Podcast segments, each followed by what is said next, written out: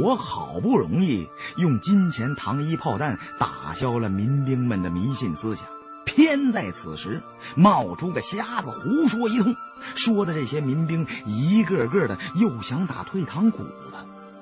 我气急败坏的对瞎子说道：“这地穴中是什么所在？啊，你不妨说出来让我们听听。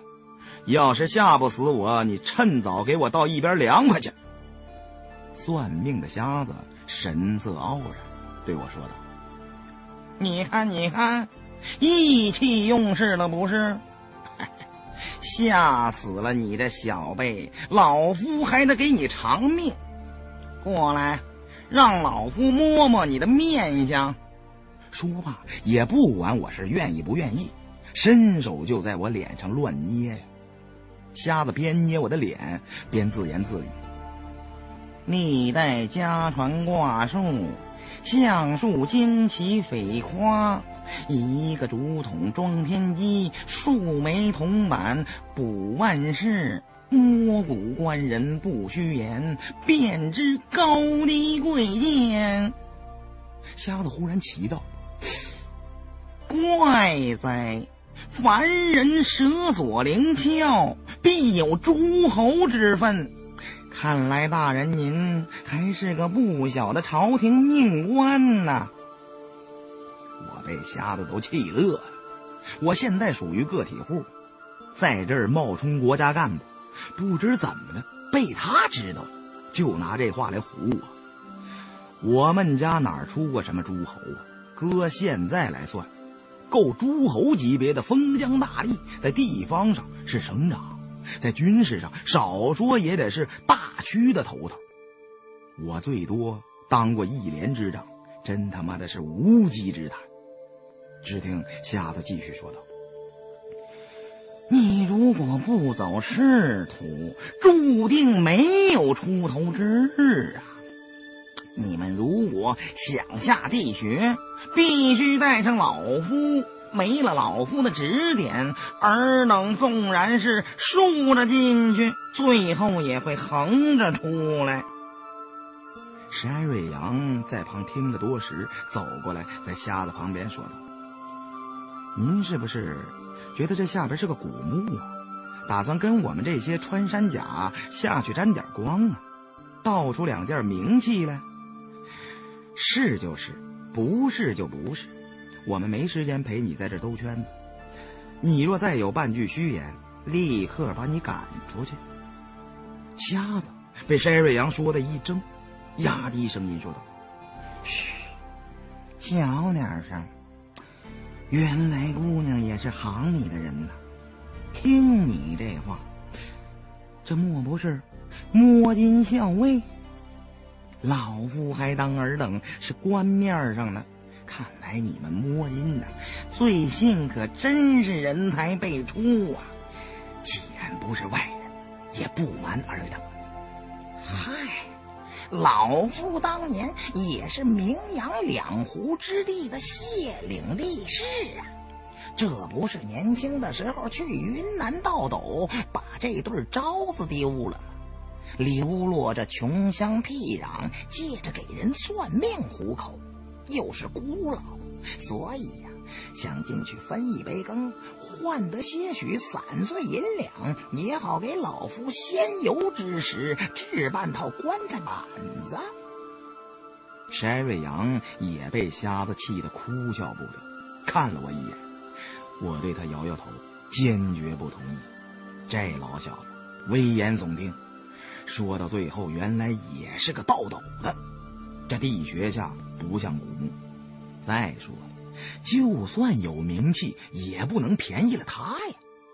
瞎子眼睛虽然看不见，但是心思活络，对我和筛瑞阳的意思知道的一清二楚，急忙对我说道：“老夫这里有部夺子秘地眼图，尔等若是肯见者有份，把倒出来名气匀给老夫一件。”这部图谱就归你们了。我问下：“我说，这图我听说过，是部地脉图，由于制造工艺的原因，好像世间仅有一部。既然是本宝书，你怎么不拿去卖了呢？非要拿来同我们打仗呢？多半是部下蛋的假货。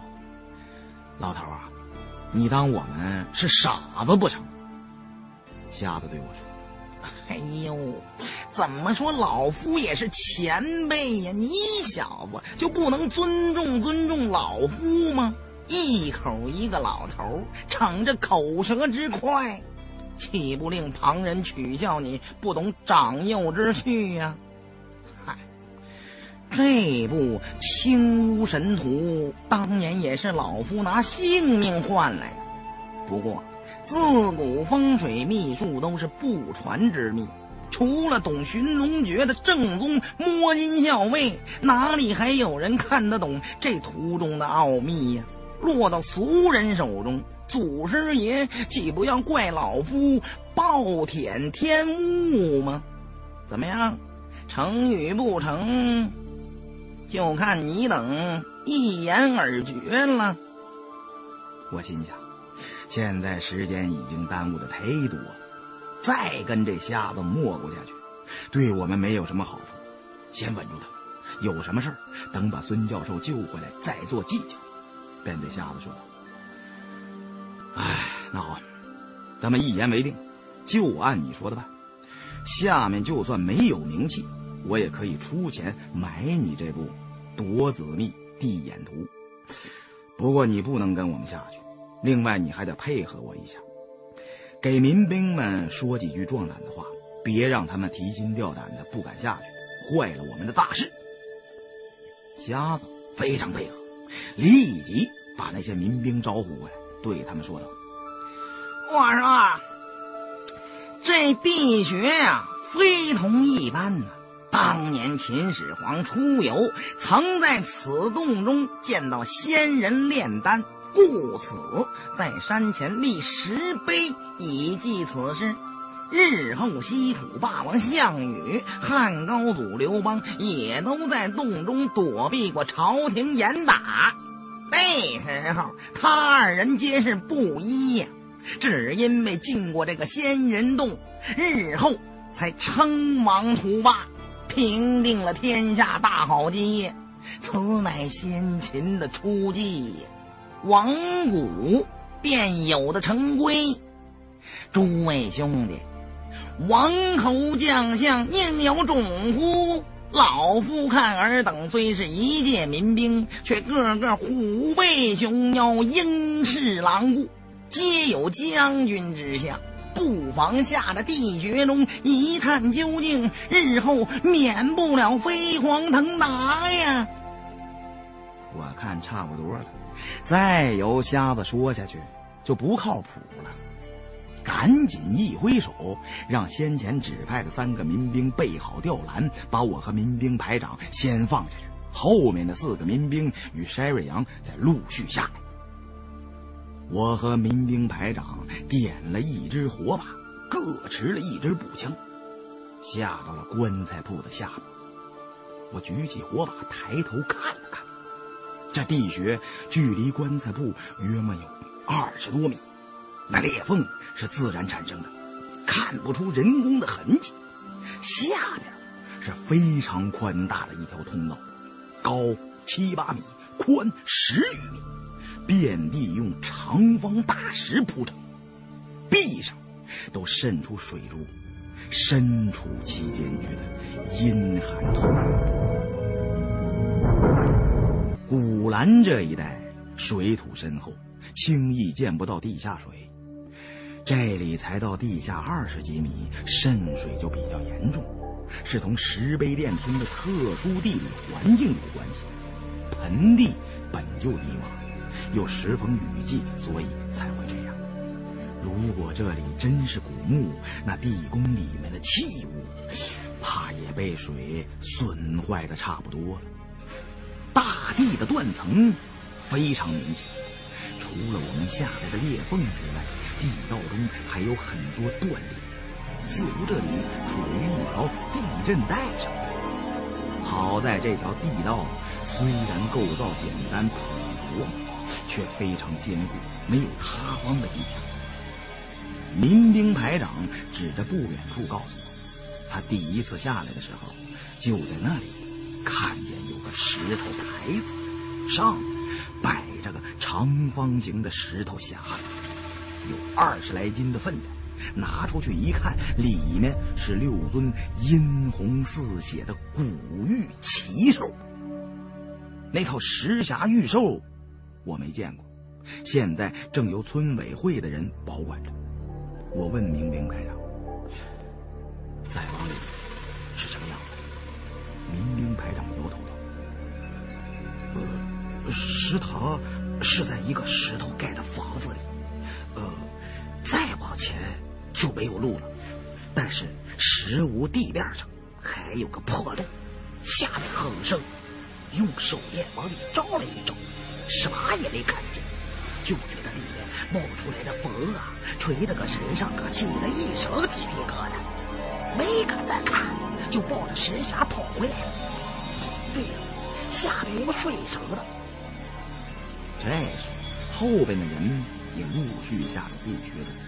我看人都到齐了，清点了一遍人数，嘱咐他们不要随便开枪，一定要等我命令，先看清楚，别误伤了孙教授和另外一位考古员。我和山瑞阳，外加民兵排长，带着四名民兵，共有七人，带着四条步枪，点了三支火把，这人多。又有枪，加上以两百块钱的劳务费为目标，众人胆气便壮了，跟着我向地道深处走去。这条扩大但是并不算长的地道很干净，没有任何多余的东西，甚至连老鼠都没有一只。我们边走边把手拢在口边，呼喊着孙教授。然而。空寂的地道中，除了阵阵回声和渗出的水滴声，再没有半点其他的动静。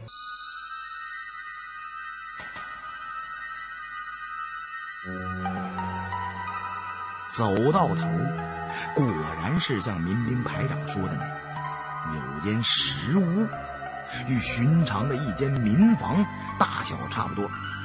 是用一块块的圆形石头垒砌而成的，门洞是半圆形，毫无遮拦。虽然一看便是人为修造的，却有一种浑然天成的感觉。历史上很少看到这样的建筑物，难不成真让那瞎子说着了？这是什么神仙炼丹的地方？我问山瑞阳能否看出什么来。这间石屋是做什么用的？山瑞阳也从未见过这样的屋子。于是，我们从门洞中穿过，进到屋中。这里除了张石床之外，也是一无所有。石床平整，光滑似镜，不像古墓中的石床。看了半天，我们也瞧不出什么名堂。石屋地面上。有个方方正正的缺口，是个四十五度角倾斜地道的入口，下面很深。我用手电往里边照了照，看不到尽头，只见有条人工的缓坡可以走下去。孙教授很可能就从这儿下去了。我对里面喊了几声，没有人回应。我只好当先带着众人下去。留下两个民兵守着入口，以防万一。沿着乱石填土垫成的坡道向下走了很久，听见水声流动。我担心孙教授掉进水中淹死，急忙紧走几步。大伙到下边一看，这是个人工开凿的洞穴，中间有个不大的水潭。手电照射下。潭水是深黑色的，深不见底，不知是不是活水。上面有几个大铁环，吊着数条沉入深潭中的大铁链子。奇怪的是，这链子黑沉沉的，不像是铁的，但是一时看不出是什么材质打造的，因为上面没有锈迹。巨链笔直，沉入潭中的一端，好像坠着什么重物。我们欲待近前细看，那几条粗大的链子突然猛然的抖动了一下，把平静的潭水激起串串涟漪。进入到洞穴深处，除了我和山瑞阳之外，还有民兵排长带着两个民兵。我们忽然见垂直坠入水潭的链条一阵抖动，都不禁向后退了数。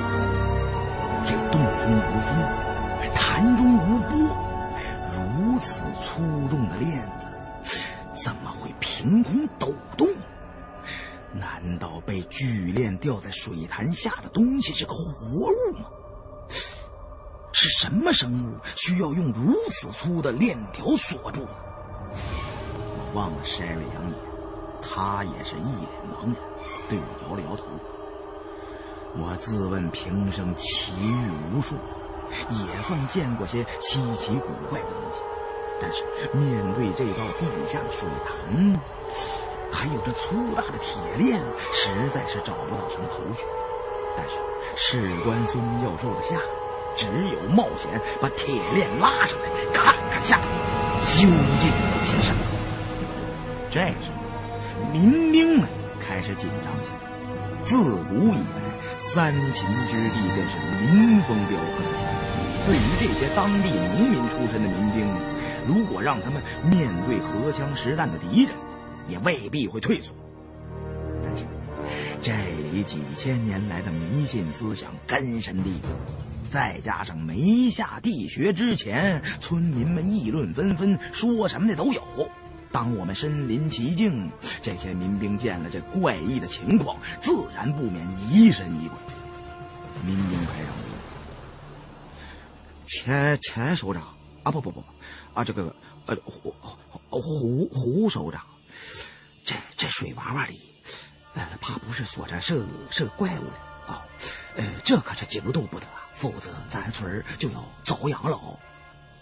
另外两个民兵也说：“哎，是啊是啊，呃，怕是镇锁着黄河中的几个怪的，呃，莫要轻举妄动啊，免得招灾惹祸的。”呃，我这耳朵里听着民兵们对我说话，眼睛却始终没闲着，必须找些理由把民兵们说服，否则他们都被吓跑了，只剩下我和柴瑞阳又记得何事呢？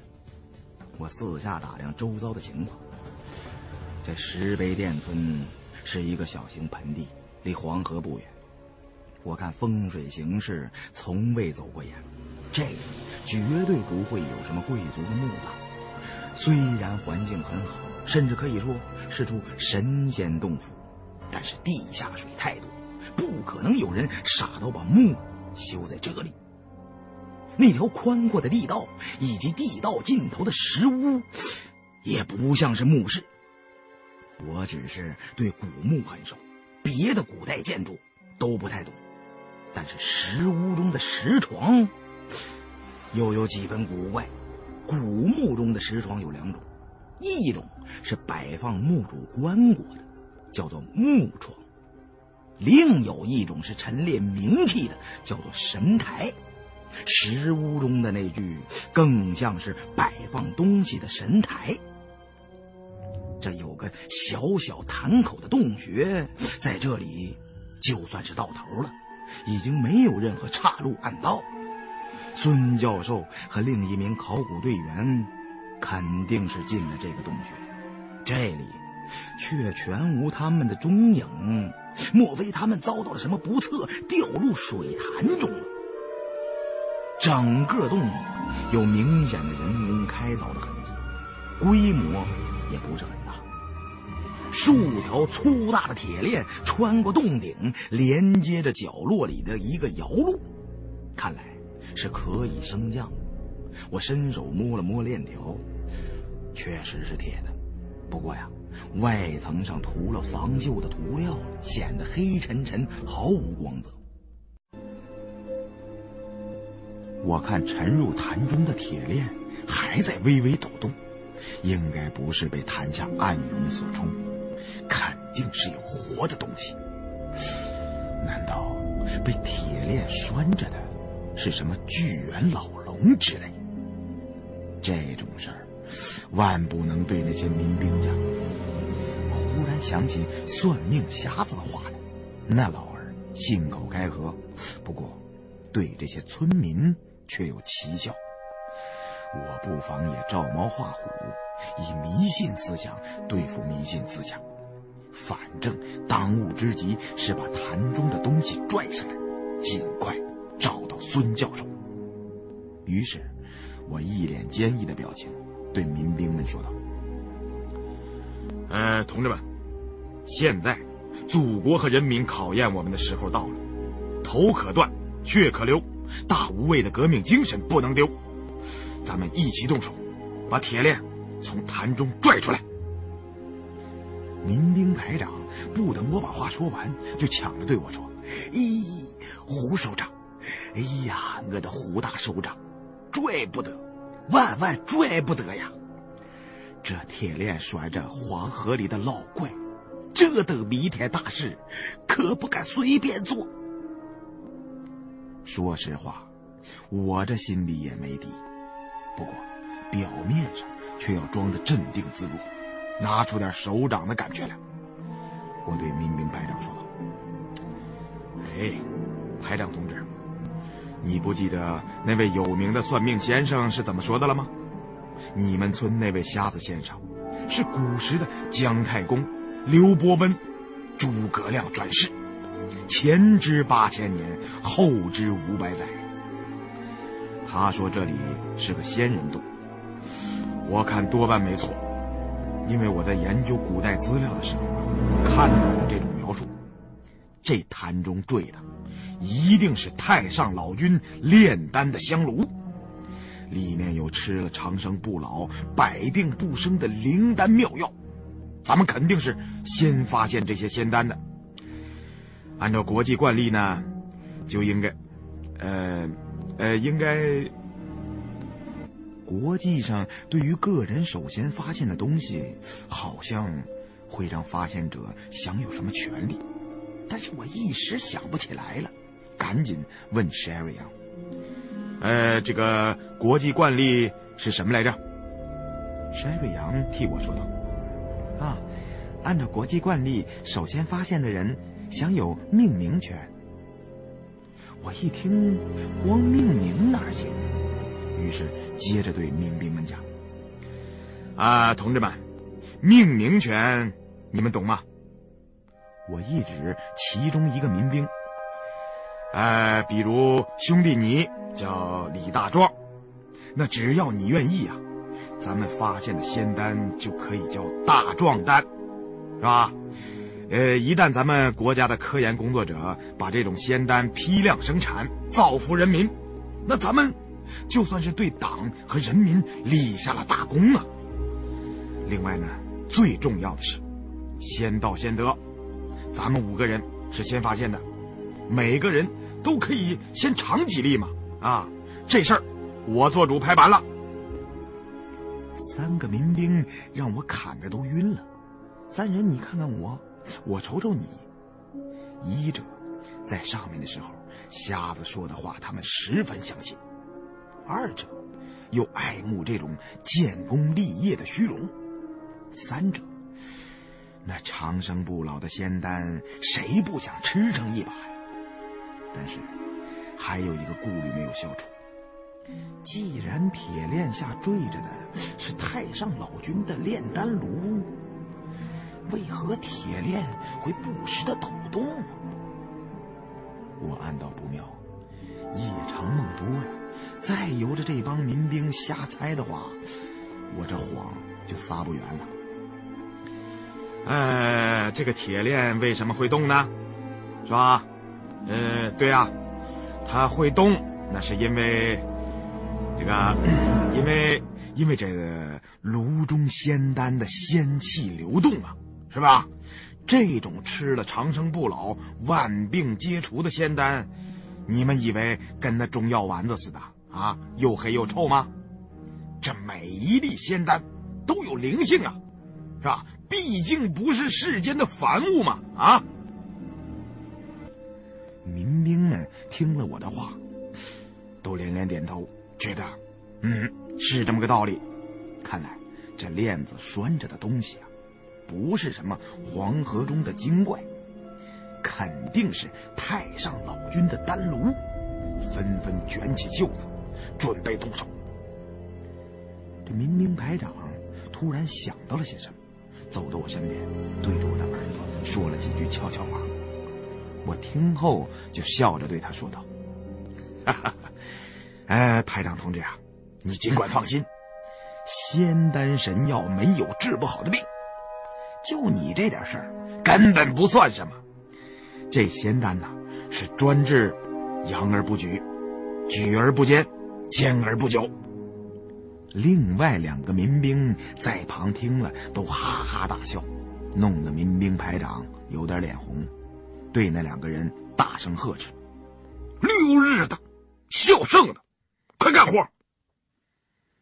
山瑞阳觉得有些不太稳妥，低声对我说道：“哎，老胡啊，我看被铁链拴在坛中的，像是些有生命的东西。就这么冒冒失失的去拽出来，是不是？”我趁着民兵们过去准备转动摇橹，便对塞瑞扬说道：“哎呀，难道还信不过我吗？你尽管放心，我和你一样，也只有一条性命，岂能拿咱们的安全开玩笑？我看过这么多形势礼器，从未走过眼。纵观这里的风水形势，我敢以项上人头担保。”绝不会有什么古墓，所以啊，不用担心有粽子。而且这里的自然环境得天独厚，又不是什么深山老林，料来也不会有什么凶恶异虫。就算是有啊，也有铁链拴着，咱们又有步枪防身，怕他什么？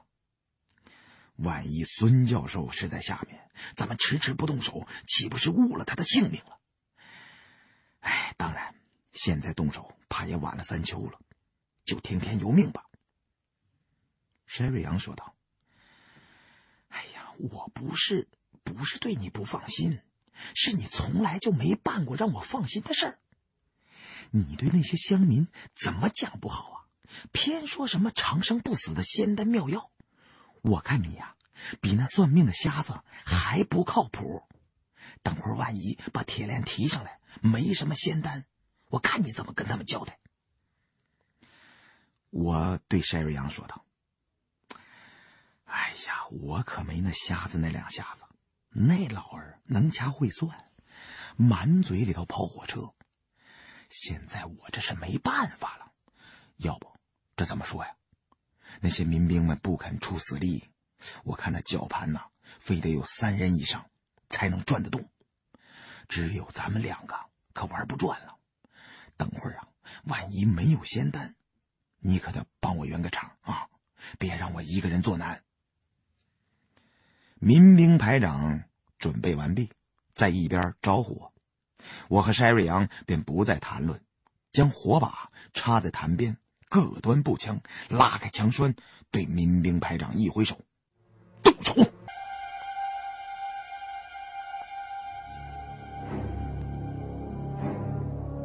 民兵排长带着另外两个民兵转动摇路，像在井中打水一样，在绞盘上卷起一圈圈铁链。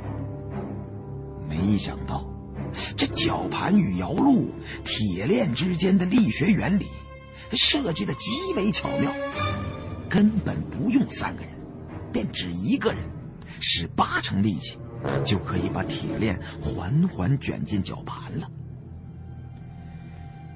随着沉入水潭中的铁链升起，我与山瑞阳等人的手心里也都捏了把冷汗。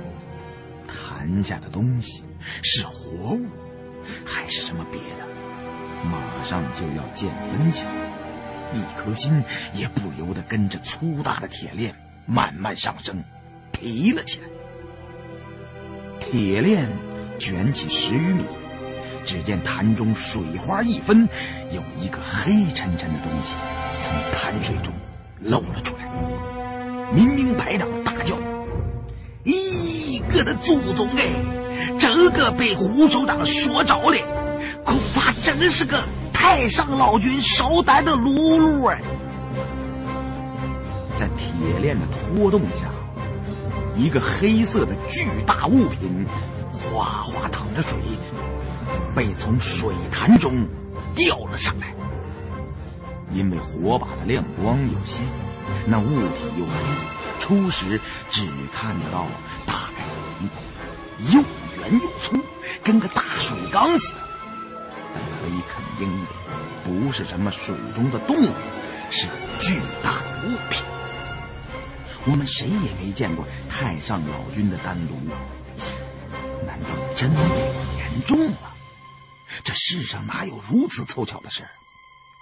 我为了看得清楚些，让筛瑞阳举着手电照明，我自己举起插在地上的火把，凑到近处细看。这时，整个黑色的巨大物体都被吊出了水面。民兵排长等人把绞盘固定住，也都走过来观看。水潭的直径不到三米，更像是一个大一些的井眼。我们站在潭边，伸手就可以摸到吊上来的东西。在火把手电筒的照射下，这回瞧得十分清楚了。只见这是一口大缸。至少外形十分像水缸，缸身上有无数小孔，刻了不少古怪的花纹。我和筛瑞阳见过很多古物，这种奇特的东西尚属首次目睹，实在搞不明白这是个什么东西。年代、历史出处全看不出来。更不知道是什么人大费周折，把它用数条铁链吊在水潭里。这口破缸，值得这么机密吗？缸口是封着，盖子是个尖顶，十分厚重，边上另有六道插栓扣死。想打开缸盖，只要拆掉这六道插栓就可以。巨缸四周全是小指大的孔洞，一沉入水潭中，巨缸就可以通过这孔洞注满水。但是，只要用摇路绞盘把铁链拉提上来，巨缸中储满的水就会漏光。天底下的水缸都是用来盛水的，但是这口怪缸的功能好像不是那么简单。就连民兵排长那等粗人也看出来了，这不是什么太上老君的炼丹炉了，忍不住问道：“咦，胡首长，这怎么不像是太上老君装丹药的炉子？倒有几分像是我们家里漏水的那口破缸。”我对民兵排长说：“哎，排长同志。”这就是你不懂，你家的水缸上面有这么多花纹吗？啊，你看这许多花纹造型古朴奇特，一定是件古物。你就等着文物局来给你们民兵发奖状吧。沈瑞阳看罢这口怪缸，也是心下疑惑，这也不像是水缸，我看。更像是折磨人的刑具。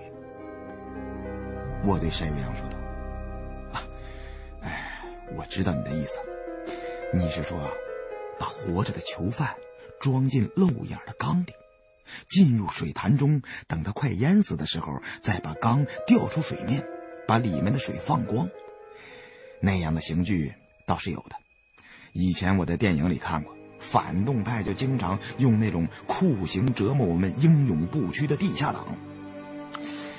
不过我看这口怪缸不太像刑具，折磨人的刑具哪用得着这么精雕细刻呀？这缸上的画纹极尽精妙之能事，一看就是有些年头的东西。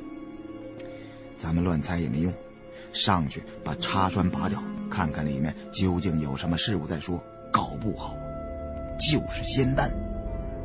民兵排长拦住我说道：“嘿，胡首长，可不敢乱开，万一要是缸里缝着什么妖魔，放出来如何是好？”嗨呀，跟你说了多少遍了，这种地方不可能有怪物。刚才咱们看到潭中的铁链抖动，可能是水潭下连着地下湖，湖中的大鱼大虾撞到了这口缸上。不要疑神疑鬼的啊！你要是现在还这么想，我也没办法。咱们让事实说话。哎，你们都向后退开，掩护我就可以了。看我怎么单枪匹马上去把缸盖拆掉，里面便是真有猛恶的怪兽，也是先咬我。我他娘的，倒要看看谁敢咬我！他们拦不住我，只好搭起手蹬，把我。拖到怪缸的顶上，这口奇特的怪缸与铁链之间甚是坚固。我站在上面，虽然有些晃悠，但是铁链却没有不堪重负断掉的迹象。我爬到怪缸的顶上，一摸之下，才发现这口缸外边包着三层刷有生漆的铁皮，非常结实。不是寻常的瓦缸，心中暗道：“他娘的，这么结实的缸是装什么的？搞不好还真是封着什么鬼怪。打开之后只看一眼，要是有情况，立刻把盖子封上就是了。”翟瑞阳和民兵们站在下面，仰起头来望着，都替我捏了把汗。他们不住口的提醒我多加小心。我拆了两个插栓，抬手向下边的众人挥手致意：“同志们好，同志们辛苦了。”然后继续低头拆解下一个插栓。这些插栓在水中泡的久了，却并没有生锈，用力一拔就可以拔掉。刚拆到第五个插栓。忽然，脚下的怪缸一阵晃动，似乎有什么东西在其中大力挣扎。我站在上面，立足不稳，险些一头掉下去，急忙用手抓住上面的铁链。其实，悬挂在半空中的怪缸里面有东西在动。这口缸毕竟沉重，摇摆的幅度不大，只是我没有准备，被他吓了一跳。我攀住铁链，只听缸中噼里啪啦的乱响，真像是什么东西在使劲的挣扎。难道孙教授被困在里了？在潭中泡了这么久，还没淹死？下面的筛瑞阳与三个民兵也听见了声音，都对着怪缸大喊孙教授的名字。让他不要着急，我们马上就会把他救出来。缸中声响不绝，但是却无人回答。我救人心切，哪里还管得了许多？立刻把最后的插栓拔掉。缸上回旋的空间有限，我便用手攀紧了铁链，想用脚踢开缸盖。这时候，我脑中突然出现了一个念头。古时候，有种钢棺，以钢为棺，把死人装进里头掩埋。不过十分少见，我从来没遇到过。难道这口奇特的漏眼大缸，就是一口钢棺？这里面有死而不灭的僵尸作祟吗？我们这次来陕西，只带了两只手电筒。不过都在筛瑞阳的包里。我现在爬到缸顶，身上除了摸金符之外，什么器械都没有携带，连个黑驴蹄子也没有。不过，我随即打消了这种念头。我对我那半本十六字阴阳风水秘术非常信任。既然按书中记载，这种地方不会有僵尸，就肯定不会有。这里要真有粽子，我回去就把那半本书给撕了。当下一咬牙关，硬着头皮把缸盖踢开了。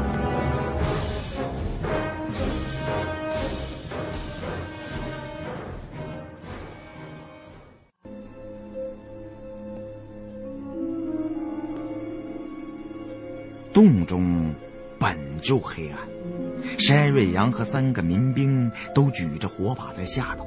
我此刻人在半空，只见怪缸中黑咕隆咚，再加上被下面的火把将眼睛一晃，更是什么也看不见。我俯下身去，想让下面的人抛个手电筒上来，刚一弯腰，只闻得一股腥臭直冲鼻端，呛得喘不过气来。我连忙捂住鼻子，拿眼睛向怪缸中扫了一眼。黑暗中，只见有只白色的人手从缸中伸了出来。我惊声叫道：“孙教授！”连忙伸手去握那只手，想把它拉上来。可是我的手一碰到缸口的那只手臂，就觉得不大对头，又湿又硬，是手骨，而不是活人的手。反应过来已经晚了，因为太着急，已经拽着手骨把一具张着大口的骷髅人骨给扯了上来。虽然光线昏暗，但是骷髅被我扯了出来，看的却是真真切切，白森森、水汪汪。这事情完全超乎我的预料，吓得我大叫一声，从缸上翻了下来，大头朝下就摔进了水潭。那深潭中的水冰冷刺骨，我头朝下，脚朝上摔了进去，被那潭水呛得鼻腔疼痛难忍。好在我自小是在福建海边长大，不管是军区带跳台的游泳池，还是风高浪急的海边，都是小时候我和胖子等人游泳的去处，水性就是那时候练出来的。小时候不知道什么叫危险，多少次都差点淹死在水里。此时落入潭中，心中却没慌乱。在水中睁开眼睛没有光源，必须立刻游回潭口，否则就要活活呛死在水里。但是四周一片漆黑，摔下来的时候头都晕了，完全失去了方向感，在水里。又听不到声音，好像已经死了一样。正在我已经绝望的时候，忽然眼前一亮，有人拿着防水手电筒朝我游了过来。不是旁人，正是筛瑞阳。这潭口上小下大，一旦掉下去，两分钟之内不游回来，就得淹死在下面。筛瑞阳不敢耽搁，从民兵身上抓起一根绳子，拿着手电筒跃入了水潭。我知道，这时候再也不能逞能了，赶紧握住筛瑞阳的手。民兵们在上头拉扯绳索，把我们两个拽了上去。筛瑞阳脸色刷白：“你个老虎，这回真是危险！我在晚上几秒钟没法说你，简直是不堪设想。”我也是缓了半天，才回过神来，对筛瑞阳又是感激又是惭愧。哎，又他娘的差点去见马克思。不过，一回生二回熟，在鬼门关前转悠的次数多了，也就不害怕了。再晚上几秒也没关系，大不了你们把我拽上来，再给我做几次人工呼吸。我正要再说几句。那口悬在半空的怪缸又传出一阵阵的声响，似乎有人在里面敲打缸壁求救。众人一抬头，望向吊在半空的怪缸，心里都有一个念头：我见鬼了！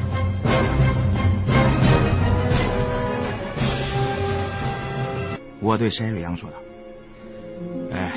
呃，别担心，我再上去瞧一瞧。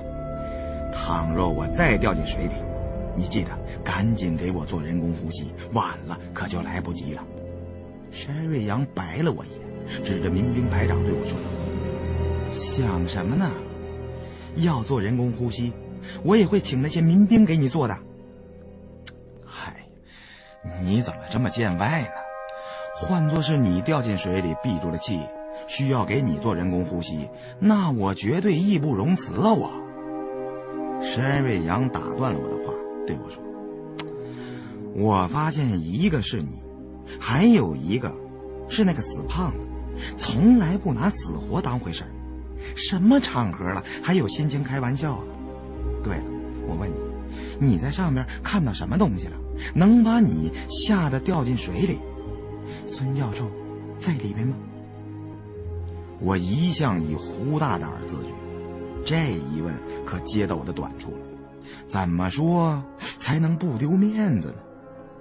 我看着悬在半空的怪缸，告诉山瑞阳等人：“ 呃，这个，呃，我刚一揭开缸盖，里面就嗖嗖嗖射出一串无形的连环夺命金针呢，真是好厉害的暗器！这也就是我的身手，一不慌。”二不忙，气定神闲，一个鹞子翻身就避了过去。换做旁人，此刻哪里还有命在？算了，我不听你说了，你就吹吧啊！我还是自己上去看看好了。说罢，申瑞阳将自己湿漉漉的长发拧了几拧，随手盘住，也同样让两个民兵搭了手提，把他拖上了缸顶。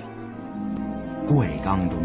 还在发出声响，民兵们又开始变得紧张起来了，惧怕缸中突然钻出什么怪物。我告诫他，千万别随便开枪。接着，在下面将手电筒给筛瑞阳扔了上去，告诉他，那口怪缸里有个死人的骨头架子，让他也好有个心理准备，别跟我似的从上边掉下来。山瑞阳在上面看了半天，伸手拿了样东西，便从怪缸上跳了下来，举起一个玉镯让我们看。我和民兵排长接过玉镯看了看，更是迷惑不解。我在潘家园做了一段时间生意，眼力长了不少，我一眼就能看出这只玉镯是假的，两块钱一个的地摊货。根本不值钱。难道那口怪缸中的白骨是个女子，而且还是没死多久？那他究竟是怎么给装进这口怪缸的？是死后被装进去的，还是活着装进去淹死的呢？以钢棺安葬这一点可以排除，中国人讲究入土为安。绝不会把死人泡在水里。眼前这一团乱麻般的复杂情况，果然是一点头绪都没有。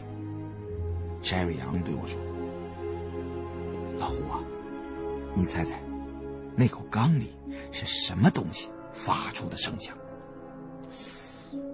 莫非是骨头架子成精了？”中国古代倒是有白骨精这么一说，不过那白骨精在很多年前已被孙悟空给消灭了呀。难道这里又有个新出道的，想让咱们老百姓重吃二遍苦，再受二茬罪？不是你，哎呀，你真会联想啊！不是什么白骨精，刚才我看得清楚，缸中共有三具人骨。都是成年人，底下还有二十多条圆形的怪鱼，虽只有两三尺长，但是这种鱼力气大的超乎寻常。缸中的潭水被放光了，那些怪鱼就在里面扑腾个不停，所以才有响声传来。没把这口怪缸吊起来之前，咱们看见铁链在水潭中抖动。可能也是这种鱼在缸中打架游动造成的。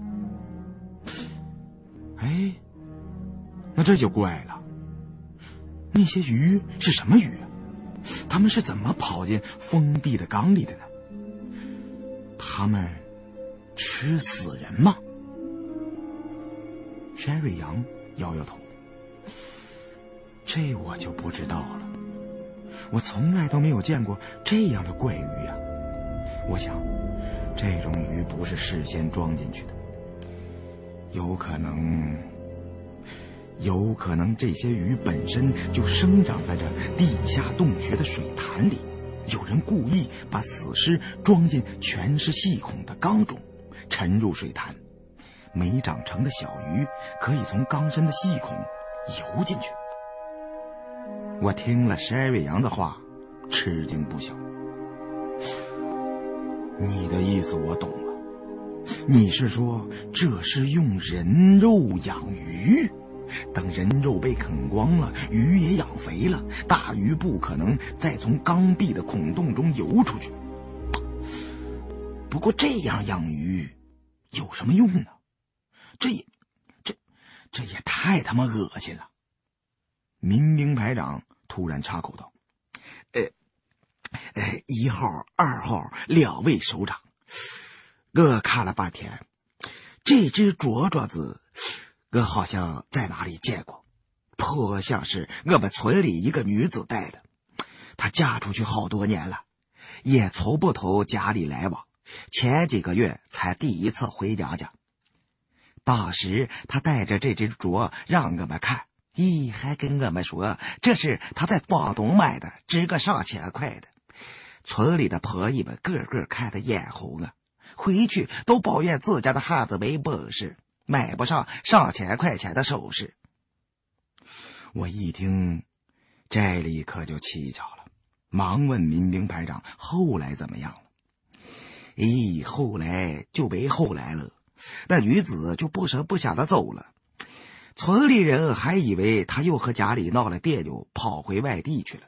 现在看这只镯镯子，莫不是那女子被歹人给弄死了？我们商议着，忽听地穴的坡道上脚步声响起。我以为是外边守候的两个民兵见我们半天也没回去，不大放心，就下来找我们。谁想到回头一看。下来的几个人中，为首的正是孙教授。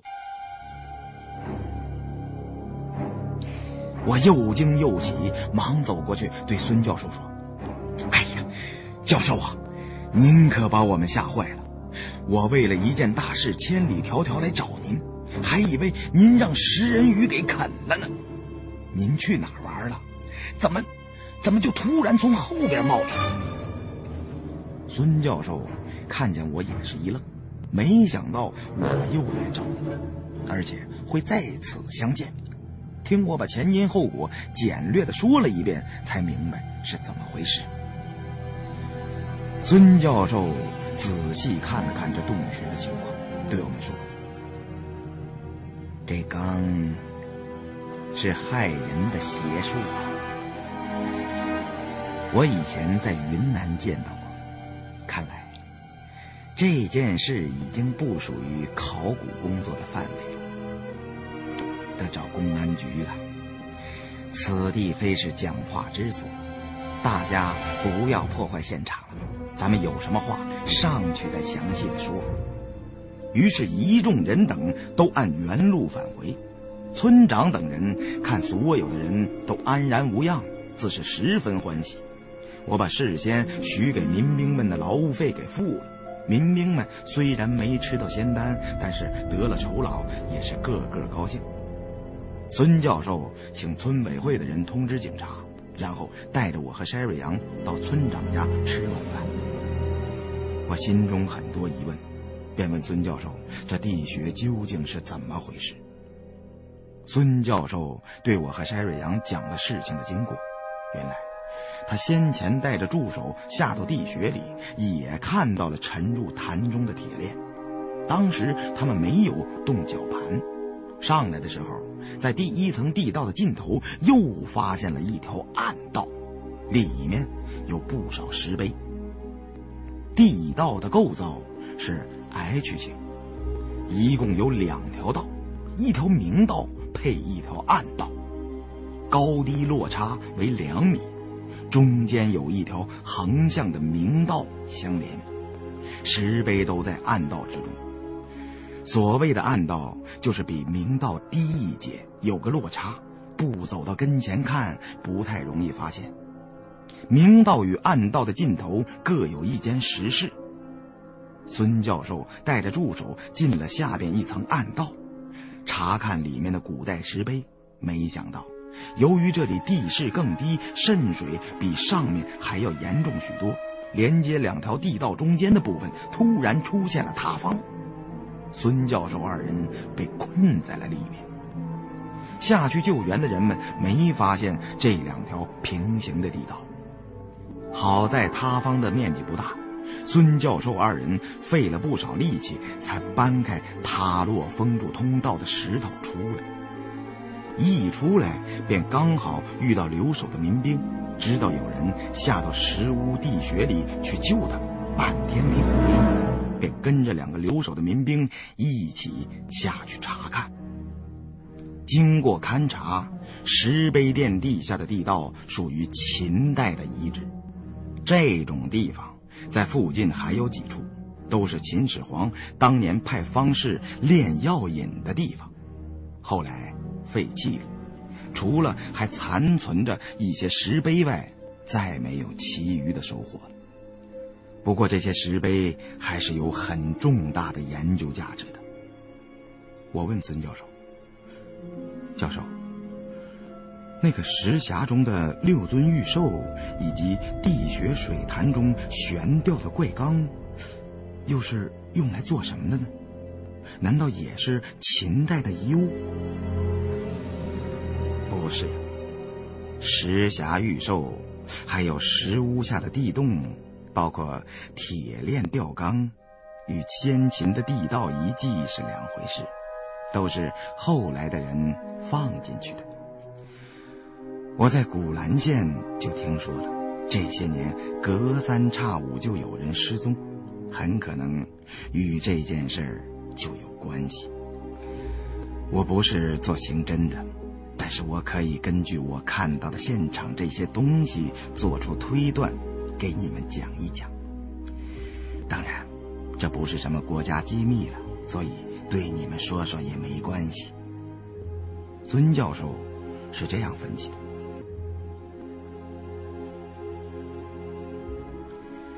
这套石匣玉兽价值连城，极有可能是出自云南古滇国。古滇国是一个神秘的王国，史学家称之为“失落的国度”。史书上的记载不多，据传国中人多会邪术。《驼呼隐逸考》有过对献王六妖玉兽的记载。这是一种古代祭祀仪式用的器物。石碑店村棺材铺的老掌柜祖上是村中少数的外来户之一，是从哪一代搬来的已经查不出来了。他现在已经去世了，所以这套宝贝他是如何得到的，人们也无法得知了。滇国亡于西汉。中期的时候，国内发生了很大的内乱，有一部分人从滇国中分裂了出来，这些人进入崇山峻岭之中，过着与世隔绝的生活。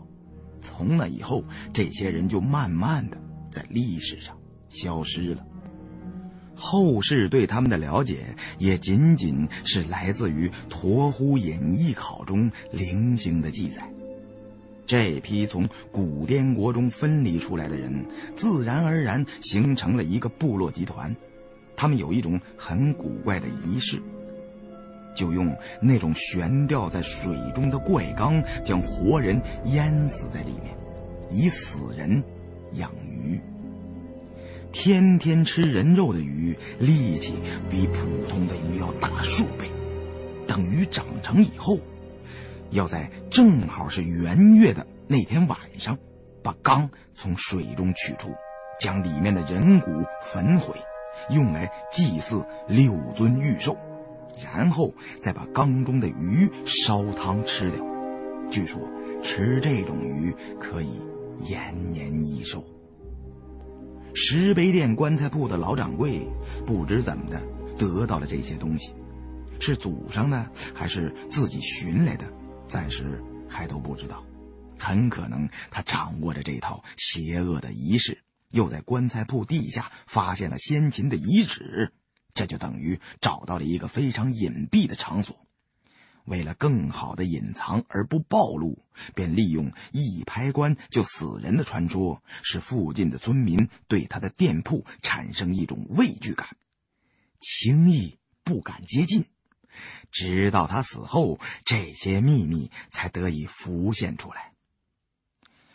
不过，这位棺材铺的老掌柜究竟是不是杀人魔王？这些还要等公安局的人来了之后再做详细的调查取证。听了孙教授的话，刚好菜中也有一尾红烧鱼，我恶心的连饭都快吃不下去了，越想越恶心，干脆就不吃了。我对孙教授说：“哎呀，孙教授啊！”您简直就是东方的福尔摩斯啊！我在下边研究了半天，愣是没看出个所以然来。高啊，您实在是高啊！孙教授这次的态度比上次好了许多，当下对我说道：“其实，我以前在云南亲眼看到过有人收藏了一口这样的怪缸。”是多年前从南阳那边买回来的，想不到这种邪术流毒至今呢。你还记得我上次说过，老陈救过我的命，那也是在云南的事了。这种恶心凶残的邪术虽然古怪，但是毕竟与我们没有直接关系。我们能找到孙教授就已经达到目的了。所以，刚才孙教授说的那些话，我们也就是随便听听。我与 Sherry 杨正要为了陈教授的事有求于他，一时还没想到该如何开口。这时，孙教授提到陈教授，便请他细细说来。孙教授叹道：“唉，有什么可说的呢？说起来惭愧呀。”不过，反正也过去多少年了。当时我和老陈，我们俩被发到云南接受改造。老陈比我大个十几岁，对我很照顾。我那时候出了点作风问题，和当地的一个寡妇相好了。哼，我不说，你们也应该知道这件事在当时影响有多坏。我表面上装的一本正经的听着，心中暗笑：这老孙头长得跟在地里干活的农民似的，一点都不像个教授。哎，想不到过去还有这种风流段子，连这段罗曼史都交代出来了。从这点上可以看出来，他是个心里装不住事儿的人。想套他的话，并不太难，关键是。要找好突破口。只听孙教授继续说：“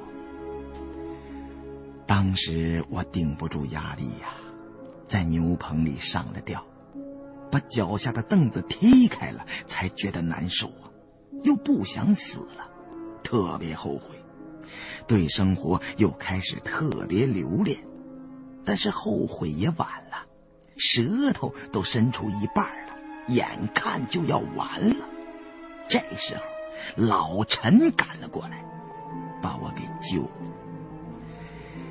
要是没有老陈呐，哪里还会有现在的我呀？我知道机会来了。孙教授回忆起当年的事，触着心怀，话多了起来。趁此机会，我赶紧把陈教授现在的病情说的加重了十倍。并让筛瑞阳取出异文龙骨的拓片，给孙教授观看。对他说了我们为什么来求他，就算看在陈教授的面子上，给我们破例泄点密。孙教授脸色立刻变了，咬了咬嘴唇，踌躇了半天，终于对我们说：“哎，这块拓片，我可以拿回去帮你们看看。”分析一下这上面写的究竟是什么内容。不过这件事你们千万别对任何人吐露，在这里不方便多说。等咱们明天回到古兰县招待所之后，你们再来找我。我担心他转过天去又变卦了，就把一文龙骨的拓片要了回来，跟孙教授约定，回县招待所之后再给他看。当天吃完晚饭，我与山瑞阳要取路先回古兰县城，还没等出村，就被那个满嘴跑火车的算命瞎子拦住。瞎子问我还想不想买他那部《夺子密地眼图》，货卖十家，至于价钱嘛，好商量。我要不是看见瞎子，都快把这事儿给忘到九霄云外去了。我知道他那本《夺子密地眼图》其实就是本风水地图，没什么大用。真本的材料比较特殊，所以值钱。图中本身的内容和《山海经》差不多，并无太大的意义。况且瞎子这本一看就是下蛋的西贝货，根本不是真品。我对瞎子说：“老头儿。”你这部图还想卖给识货的？那是当然了，识货者随意开个价钱，老夫便肯割爱；不识货者，纵然许以千金，也是枉然。此神物断不能落入俗辈之手。老夫那日为阁下摸骨断相。发现阁下蛇锁七窍，生就堂堂一副威风八面的诸侯之相。放眼当世，能配得上这部《夺子密地眼图》者，舍阁下其谁呀？话要这么说，那你这部图谱恐怕是卖不出去了，因为呀，这根本就是仿造的。识货的不愿意买，不识货的你又不卖，您呐还是趁早自己留着吧。还有，别再拿诸侯说事儿了，行吗？我们家以前呢可能出过属猪的，也可能出过属猴的，可就是没出过诸侯。我要是诸侯啊，我就该进动物园了。瞎子见被我识破了这部假图。便求我念在都是同行的情分上，把他也能带到北京去，在京城给人算个命啊，摸个骨啊，倒卖些下蛋的名器什么的，也好响应国家的号召，奔个小康啊。我看瞎子也真是有几分可怜，动了恻隐之心，与山瑞阳商量了一下，就答应了瞎子的请求，答应回到北京，给他在潘家园附近找个住处。让大金牙照顾照顾他，而且瞎子这张嘴能跑得开航空母舰，可以给我们将来做生意当个好托。但是我嘱咐瞎子，首都可不比别处。你要是再给谁算命，说对方将来能做什么诸侯王爷、元首什么的，那可就行不通了。搞不好再给你扣个煽动群众起义的帽子办了。瞎子连连点头。这些道理不需您说，老夫也自然理会的。那个罪名可是万万当不起呀！一旦上面追究下来，少说也问老夫个斩监候啊！到了京城之中，老夫专捡那见面发财的话说，不也就罢了吗？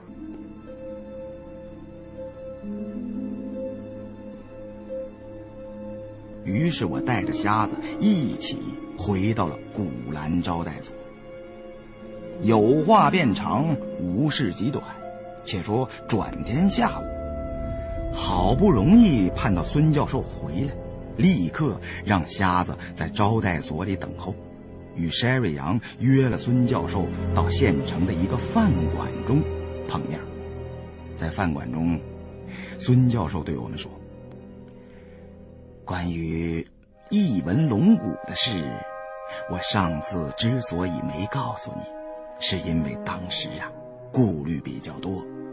但是昨天我想了一夜，就算为了老陈，我也不能不说了。”但是我希望你们一定要慎重行事，不要惹出太大的乱子。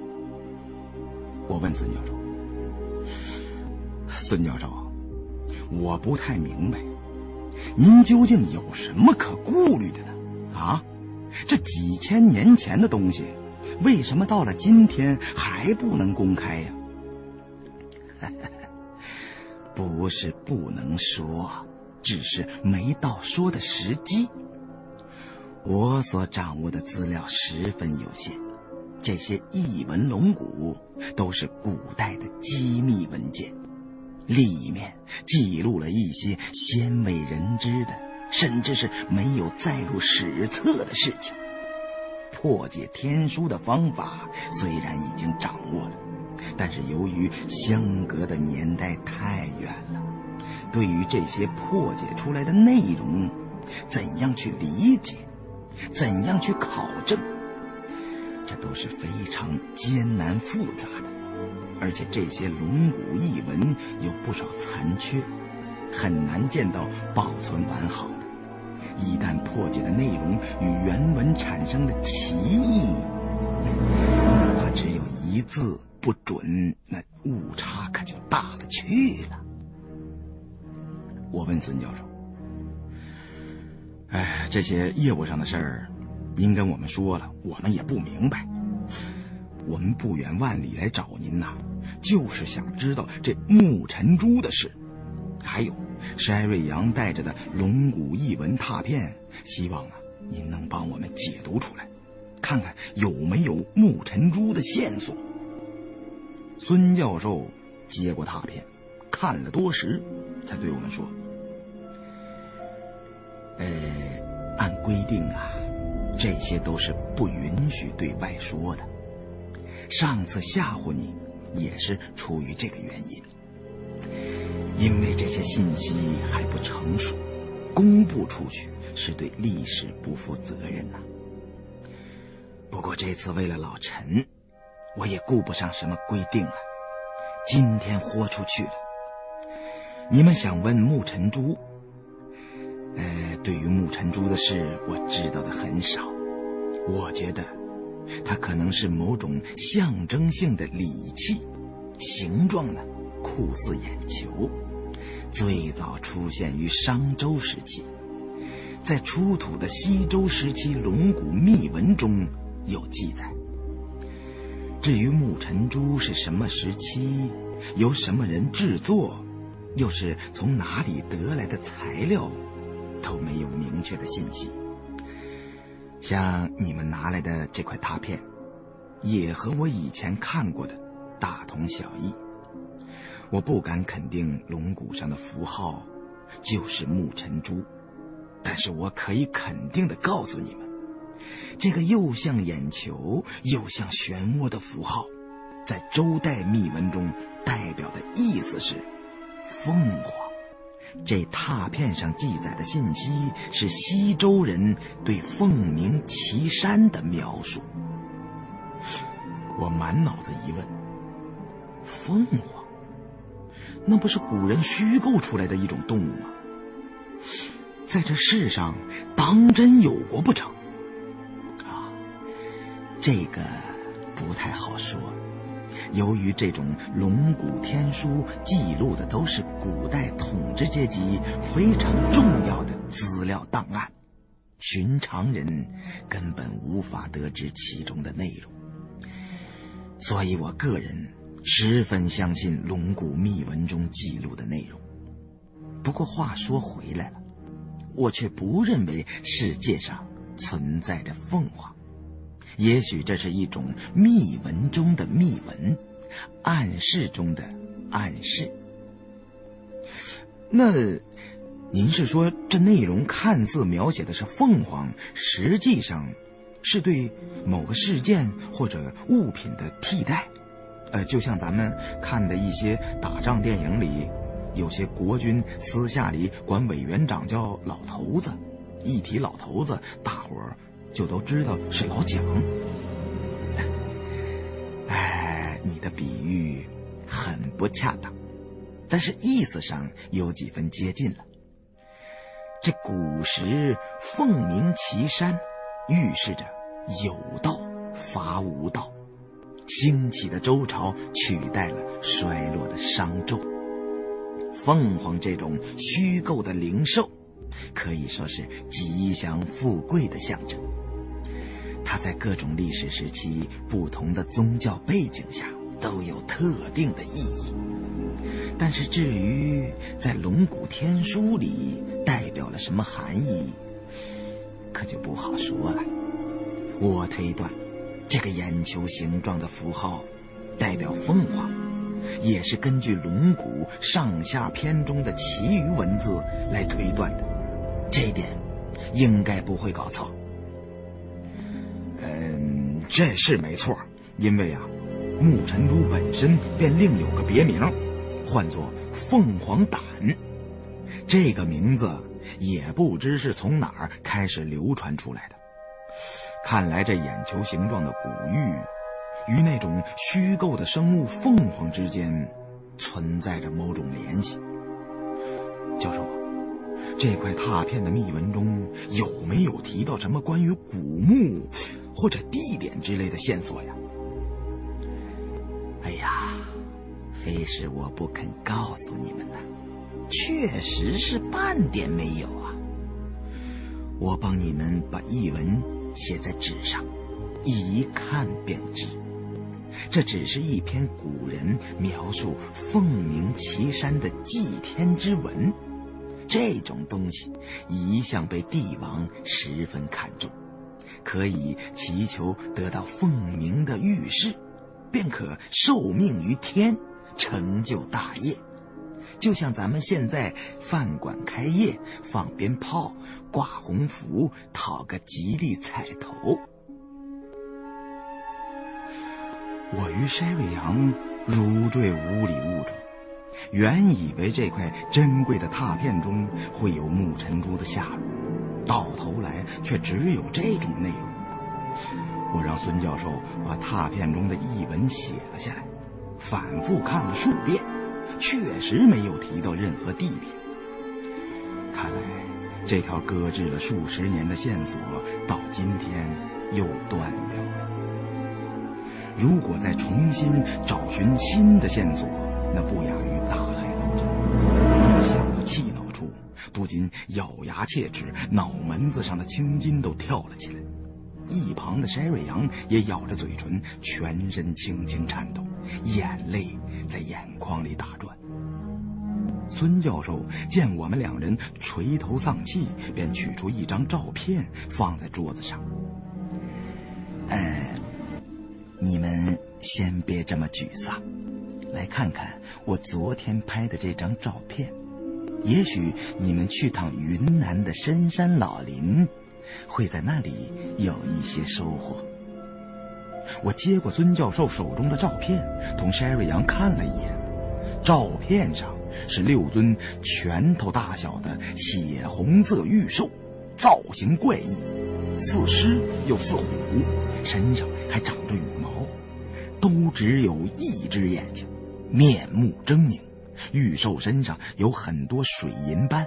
虽然做工精美，却给人一种十分邪恶、阴冷的观感。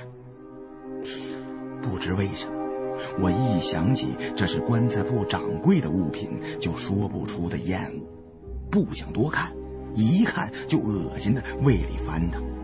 我问孙教授：“教授，这张照片是昨天在石碑店拍的吗？”这照片上莫非就是在棺材铺下找到的石匣玉兽？是啊，我想你们会用得到这张照片的，所以连夜让我的助手回到县城，把底片洗了出来。你们再仔细看看照片上有什么特别的地方。翟瑞阳本也不愿多看这些邪兽，听孙教授此言，似乎照片中有某些与木尘珠有关的线索，于是又拿起照片仔细端详，终于找到了其中的特征。教授，这六尊红玉邪兽都只有一只独眼，而且大的出奇，不符合正常的比例，而且。而且最特别的是，玉兽的独目都与木尘珠完全相同。没错，正是如此。所以，我刚才劝你们不要沮丧。柳暗花明又一村呢。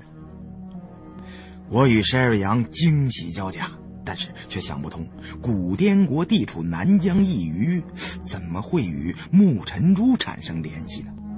难道这么多年以来下落不明的木尘珠，一直藏在某代滇王的墓穴里吗？孙教授虽然对凤凰胆木尘珠了解的不多，但是毕竟掌握了很多古代的加密信息，而且对历史档案有极深的研究。孙教授认为。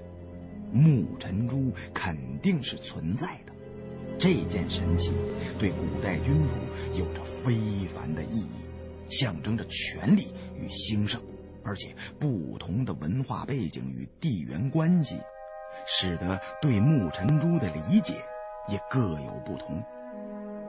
在棺材铺中发现的石匣玉兽，可以肯定的说，出自云南古滇国。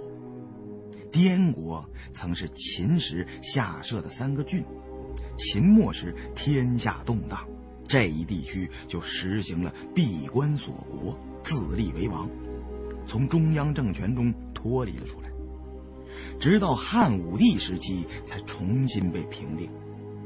据记载，古滇国有一部分人信奉巫神邪术，这些信奉邪神的人为了避乱。离开了滇国，迁移到澜沧江畔的深山中生活。这部分人的领袖自称为献王，这种草头天子在中国历史上数不胜数。史书上对这位献王的记载不过是只言片语。这些玉兽就是献王用来举行巫术的祭器。六尊红色玉兽分别代表。东南西北天地六个方向，每一尊都有其名称与作用。献王在举行祭祀活动的时候，需要服用一些致幻的药物，使其精神达到无意识的境界。同时，六玉兽固定在六处祭坛上，产生磁场，这样。就可以与邪神图腾在精神意识层面进行沟通了。献王祭礼时使用的玉兽，要远比棺材铺下面的这套大的许多。在棺材铺下面发现的这套，应该是国中地位比较高的巫师所用的。至于他是如何落入棺材铺老掌柜手中的？而老掌柜又是怎么会掌握这些邪法，就不好说了。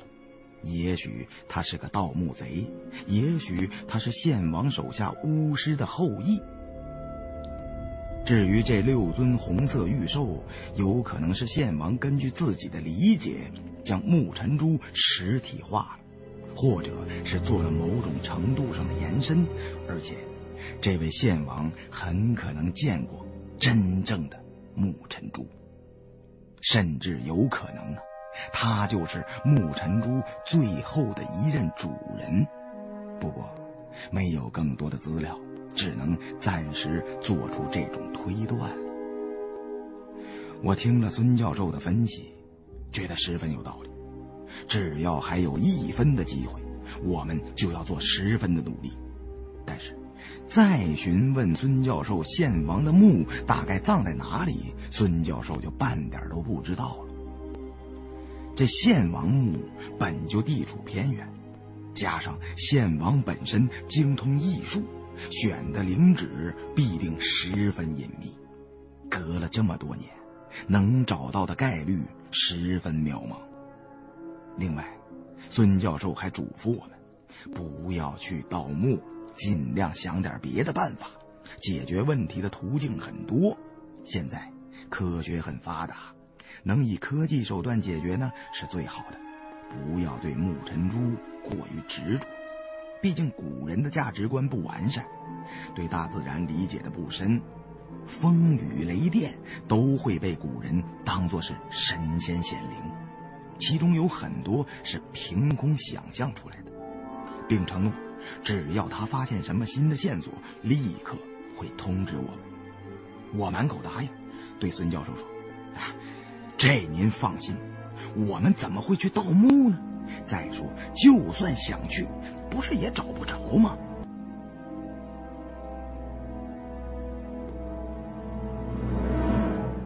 哎，这就好。我这辈子啊，最恨盗墓的。虽然考古与盗墓有相通的地方，但是。盗墓对文物的毁坏程度太严重了，国家与民族。我最怕孙教授说教，他让我想起了小学时的政教处主任呢，动不动就上纲上线，动不动就把简单的事情复杂化，动不动就上升到某种只能仰望的高度。我一听这种板起面孔的大道理，就全身不自在。孙教授能告诉我们的情报，基本上已经都说了，剩下再说，就全是废话了。便对孙教授再三表示感谢，与山瑞阳起身告辞。临走的时候，把那张预售的照片要了过来。孙教授由于要赶回石碑店继续开展工作，就没有回县招待所。于是，我们告别了之后，自行去了。我跟山瑞阳回到了县招待所，见瞎子正在门口给人算命，对方是个当地的妇女。瞎子对那女子说道：“不得了啊！这位奶奶原是天上的王母娘娘，只因没在天上住得腻了，这才转世下凡到人间闲玩一回。现在该回天庭了。”所以才得上了这不治之症。不出仨月，但听得天上仙乐响动，便是您起驾回宫的时辰了。那女子哭丧着脸问道：“老神仙呐，您说我这病就没个治了吗？可是我舍不得我家的汉子。”不愿意去和玉皇大帝过日子，我跟他没感情啊。再说了，我家里还有两个娃娃。瞎子显得很为难，对那女子说道：“哎呦，娘娘，您要是不想回宫，倒也不是没有办法，只是老夫……”那女子不住的催促瞎子，往瞎子手里塞了张十元的钞票，求瞎子给自己想个办法，再多活上个五六十年的。瞎子用手捻了捻钞票，知道是十块钱的，立刻正色道：“也罢，老夫也就豁出去了，替你与玉皇大帝通融一下。”嗨，反正天上一日，地下一年，也就让玉帝呢多等您两三个月就是了。您就在凡间多住上个几十年啊！不过呀，这就苦了玉皇大帝了。您是有所不知啊，他想您想的呀，也是茶不思饭不想。上次我看见他的时候啊，嘿，发现足足瘦了三圈啊，都没心思处理国家大事了。那天天盼星星盼月亮似的，盼着您回去呢。我担心瞎子扯的没谱，回头这女子的汉子再来找麻烦，告他一个挑拨夫妻感情都是轻的呀，便在旁边招呼瞎子到食堂吃饭。瞎子见我们回来了，就匆匆把钱揣了，把那女子打发走了。我牵着他的竹棍，把他引进了食堂。我们准备吃了午饭，就返回西安，然后回北京。我与筛瑞阳和瞎子三人坐了一桌。筛瑞阳心事很重，吃不下什么东西。我边吃边看那张预售的照片。目前全部的线索都断了，只剩下这些眼球酷似木尘珠的红色预售了。看来，下一步只有去云南找找献王墓了。运气好的话。能把凤凰胆倒出来，顶不济也能找到一二相关的线索。不过最难的是如何找这座献王墓呢？只知道大概在云南境内澜沧江畔，那澜沧江长了，总不能翻着地皮儿一公里一公里的挨处找啊。筛瑞阳问我。你不是经常自吹自擂，说自己精通分金定穴吗？这种小情况哪里难得到你呀？到了江边，抬头看看天上的星星，就能找到了。这话可是你经常说的。哎，哎呀，哎呀，我的姑奶奶，哪有那么简单呢？分金定穴只有在一马平川、没有地脉起伏的地区，那才能用啊。那云南，我在前线打仗的时候去过，山地高原占了整个云南面积的百分之九十以上。云南有三大水系，除了金沙江、怒江之外，那就是澜沧江了。从北到南贯穿全省啊，而且地形地貌复杂多变，自北发于横断山脉，山脉枝干多的数不胜数。咱们要是没有具体的目标，哎，就算有风水秘术，那恐怕找上一百年也找不到。哟，这可真少见呐！怎么连你也开始说这种泄气的话了？哎，看来这次真是难了。那不，我我并没有泄气，我觉得呀，咱们现在的状况。概括成有信心没把握，哎，信心永远都是足够的，但是呢，现在把握可一点都没有。大海捞针的事儿，这没法干呢。咱们呢，可以先回北京，找大伙合计合计，再尽可能的呢，多找些情报，啊，呃，哪怕有三成把握，哎，都比一成没有强吧？不是？哎呦！我说二位公母，听这话，难道你们想去云南倒斗不成啊？老夫劝你们还是趁早死了这条心吧。想当年，老夫等一众谢岭力士，为了图谋这一笔天大的富贵，便想去云南盗那献王的斗，结果没想到啊。那地方凶险重重，平白折了六条性命啊！只有老夫凭着一身的真功夫，才侥幸得脱。这对招子就算留在云南了，现在回想起来，还兀自心有余悸呢。瞎子平平常常的这几句话。听在我耳中，如同六月里一声炸雷。我把吃在嘴里的饭菜喷了瞎子一脸。哎，你你说什么？你去云南找过献王墓？你倘若信口雌黄，有半句虚言，我们就把你扔下，不带你进京了。哎，老夫是何等样人呢？岂能口出虚言呢？老夫曾在云南李家山盗过滇王的斗，不过去的晚了些。斗里的名气都被前人顺没了。那墓里除了一段人的大腿骨，只剩下半张人皮造的古滇国地图，但是字迹也已经模糊不清了。老夫一贯是贼不走空，此等不义之财，岂有不许之理呀？当下便顺手牵羊烧了出来。后来在苏州。请了当地一位修补古字画的巧手匠人，用冰醋擦了一十六遍，终于把这张人皮地图弄得完好如初。嘿，谁知不看则已，原来这图中画的竟是献王墓穴的位置。沈瑞阳对瞎子说。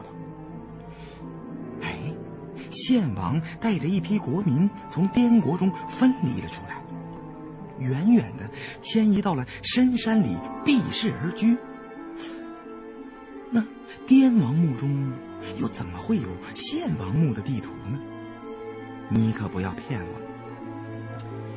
哎呦，老夫自是言之有物啊。这两国呀，原本就是一家。据说呀，献王选的是处风水宝地，死后葬在那里。那地方有很特殊的环境，永远不可能被人盗了斗。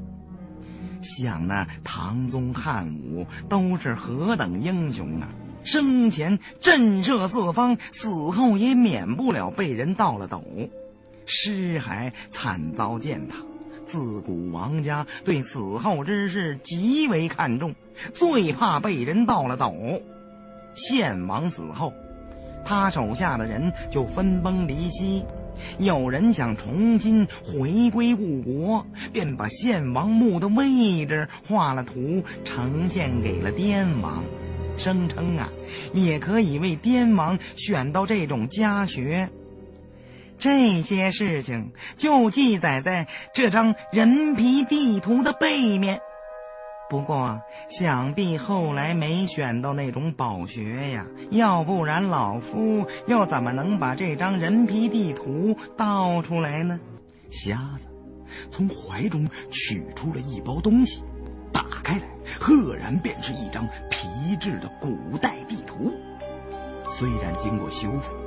但是仍然十分模糊，图中山川河流依稀可辨。非是老夫唬你二人，这图老夫随身带了多年了，平日里从不示人。今日见尔等不信，才取出来令尔等观之。不过老夫有一言相劝呢，你看这图中的虫谷啊。有一块空白的地方，那里多有古怪之处，真如龙潭虎穴一般呢。任你三头六臂、金刚罗汉转世进了虫谷，也叫有去无回呀。说着话，瞎子将自己的双圆盲人镜摘下。我与筛瑞阳往他脸上一看，心里都是咯噔一下。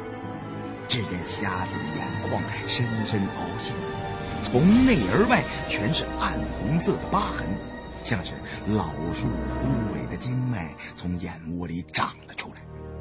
原来，瞎子这对眼睛是被人把眼球剜了出去，连眼皮都被剥掉了一部分。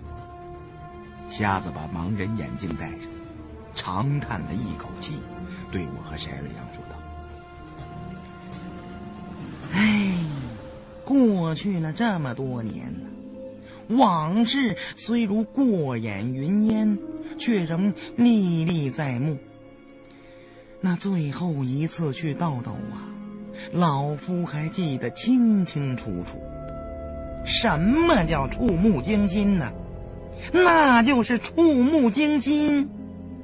我知道，虽然瞎子平时说话招三不招两，以嘴皮子骗吃骗喝，但是他说当年去到献王墓的经历，多半不会有假。毕竟这些事情不是谁都知道。不过，在虫谷深处的献王墓究竟有没有瞎子说的那么厉害？还有值得推敲的地方。我可从来没听说过有什么永远不可能被盗了斗的风水宝穴。但是想起孙教授告诉我们的一些信息，这献王行事诡秘，崇敬邪神，又会艺术，料来不是一般的人物。那棺材铺掌柜的用人尸养鱼，以求延年益寿，这法门便是从几千年前献王那里传下来的。由此可见，当年献王行事之阴邪凶恶，不是常人所能想象得到的。沈瑞阳想从侧面多了解一些献王墓的情况，对瞎子。约略讲了一些我们在棺材铺下发现漏缸装人尸养鱼的事，并把孙教授的推断说了，说很有可能是从云南献王那里遗留下来的古代邪术。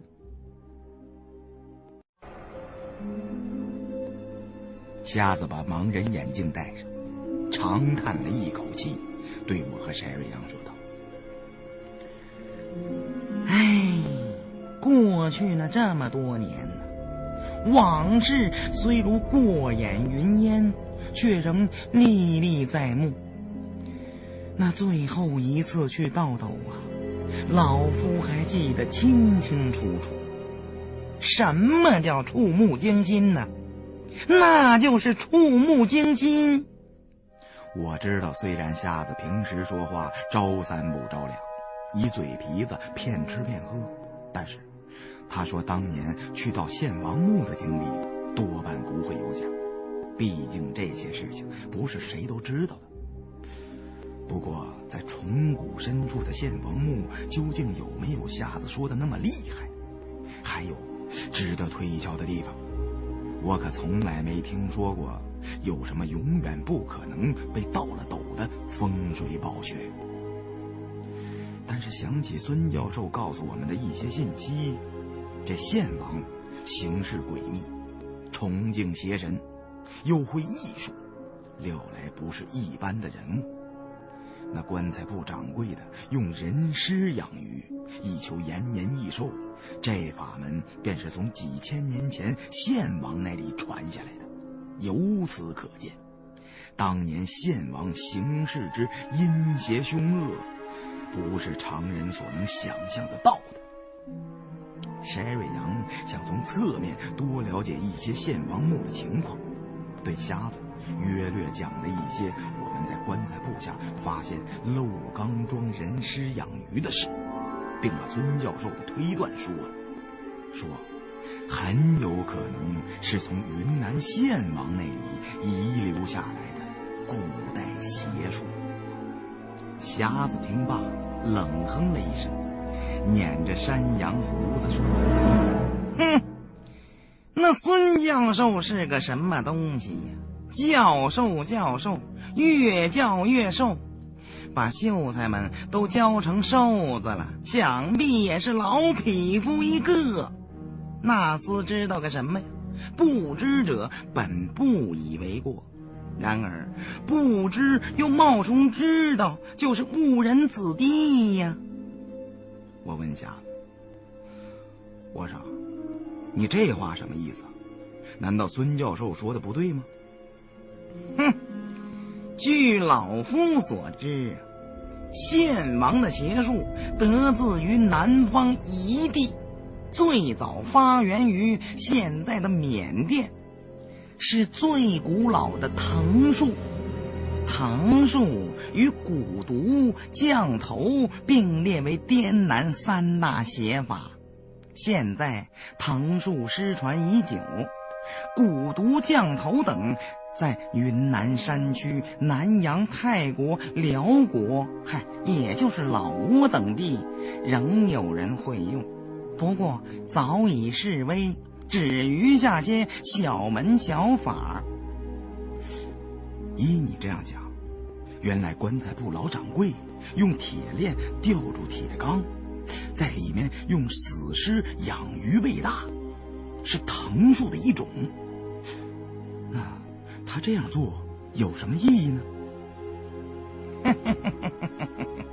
老夫现在都快成你们的顾问了，也罢，索性一并告诉尔等知道。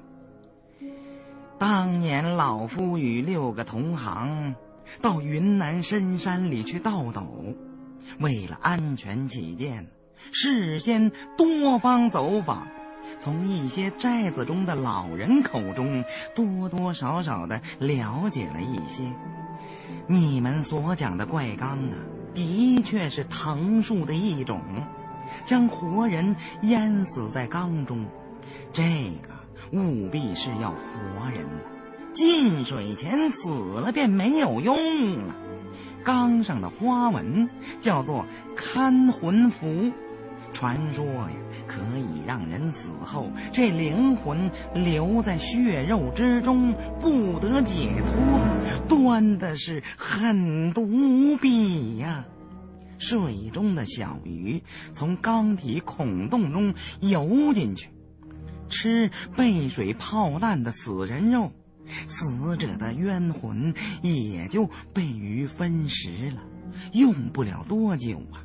就被啃成了干干净净的一架白骨，而那些吃了死人肉的鱼儿长得飞快，十几天就可以长到三尺。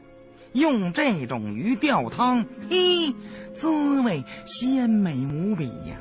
天下再没有比这种鱼汤更美味的美食了。我正在吃饭，越听越觉得恶心。只好放下筷子不吃了。我对瞎子说：“哎呀，哎呀，这、这、这鲜鱼汤味道如此超群绝伦，你肯定是亲口喝过的，否则怎么会知道的如此清楚啊？老夫可没那个福分呐，喝了那神仙汤啊，哪里还活得过三日啊？”缸中的鱼养成之后，就已经不是鱼了，而叫藤。这藤啊，就是把冤死的亡灵作为毒药，杀人于无形之中。喝了鱼汤被害死的人，全身没有任何中毒的迹象。临死之时，面孔甚至还保持着一丝笑容，像是正在回味鲜鱼汤的美味。山瑞阳也在一旁听得直皱眉头。原来棺材铺的传说，都着落在这邪术之上。那位黑心掌柜有了这害人的阴毒伎俩，只要棺材卖不出去。便用藤树害人性命。嗯，想必会这套邪术的献王，也不是什么善类。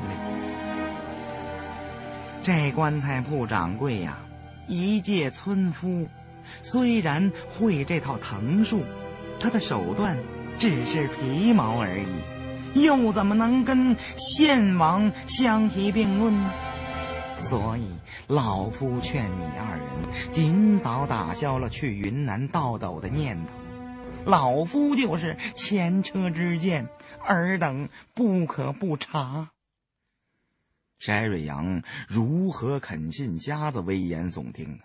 继续追问瞎子：“啊，你能否给我们讲一讲，当年你去云南找献王墓的经过？”如果你的话有价值，我可以考虑让老胡送你件名器。哎呦，老夫岂是贪图名气之人呢？不过也难得尔等有此孝心，老夫自是不能拒人于千里之外。这说起当年的恨事，那真是。烦恼不寻人，人自寻烦恼啊！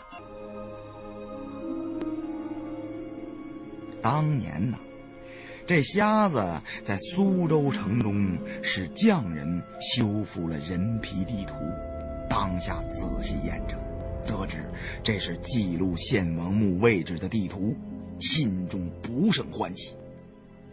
先前呢，瞎子连盗了几个洞，都没有什么收获。这献王，毕竟曾是古滇国的一代国君呢，虽是南疆小国。他墓中的名气也应该少不了。于是，瞎子召集了几名相熟的谢岭力士。这批盗墓贼遇到大墓都是集体行动。盗大墓的手段，不论是摸金发丘还是搬山卸岭，也无外乎就这么几种：喇叭爆破式，用大铲大锄，或者用炸药破坏封土堆和墓墙。直接把地宫挖出来，这是最笨的一种办法。再不然就是切虚位，从墓室下面打盗洞进去。这要求盗墓者下手比较准确，角度如果稍有偏离，也挖不进去。瞎子早年间就是专挖南方的墓，他们这批人不懂风水秘术，只能找有县志记载的地方。或者找那些有石碑、封土堆残迹的古墓。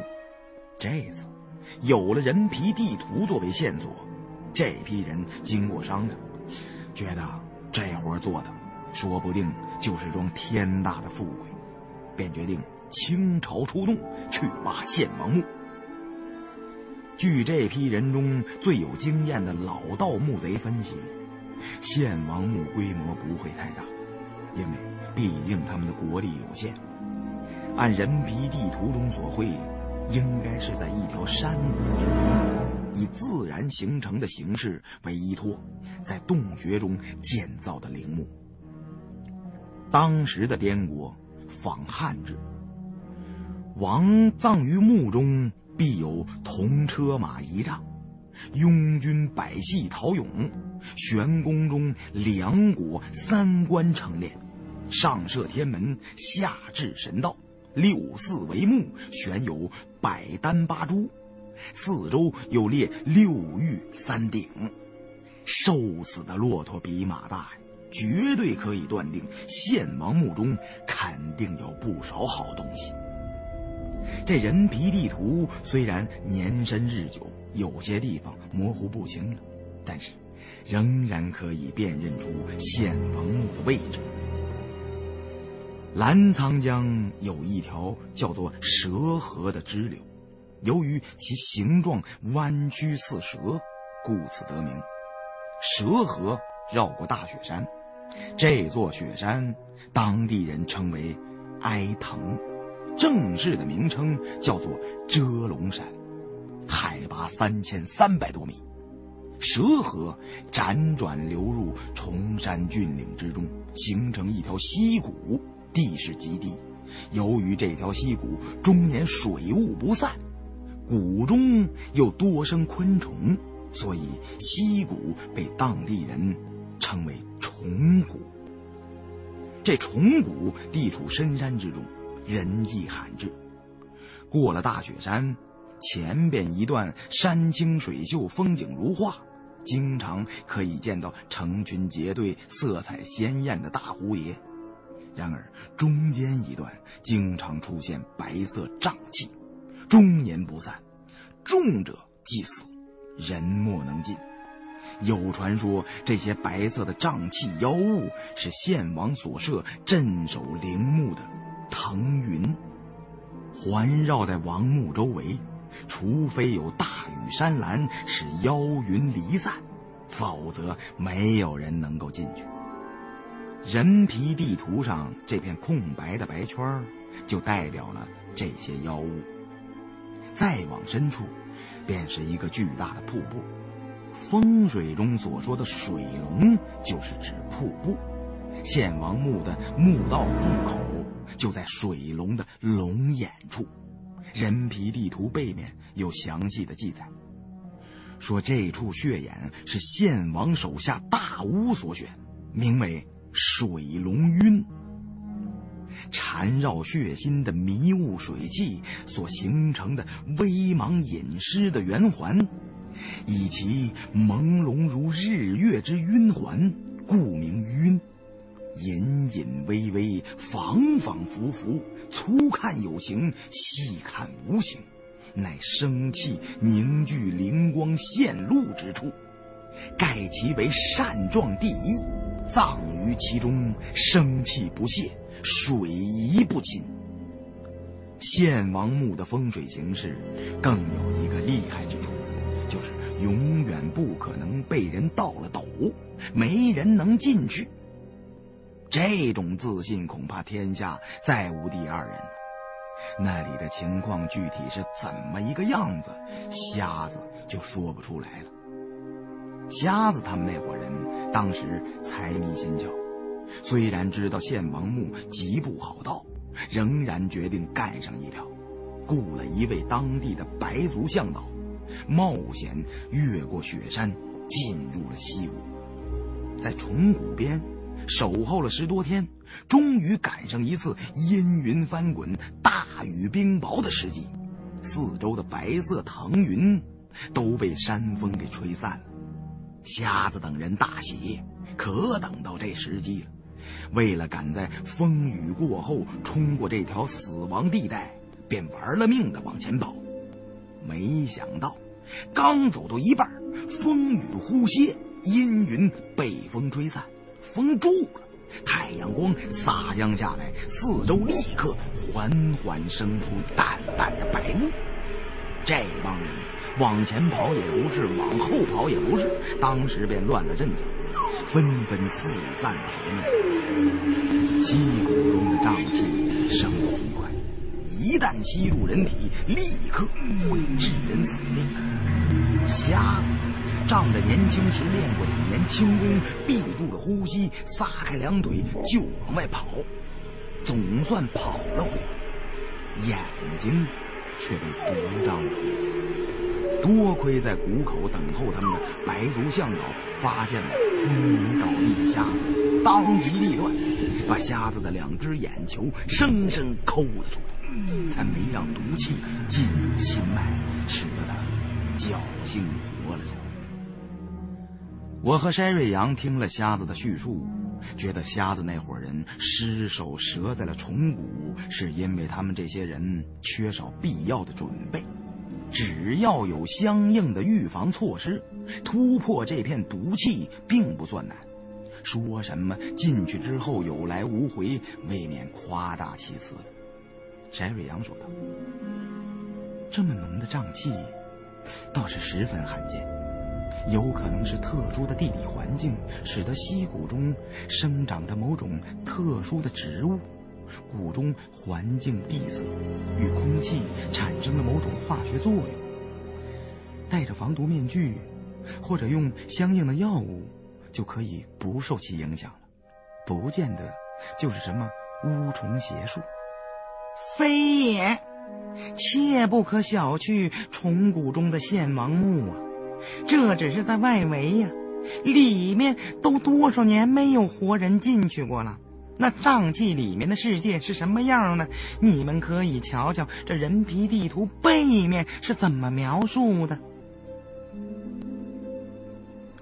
沈瑞阳展开人皮地图与我一同观看，只见地图背面有不少文字与图画。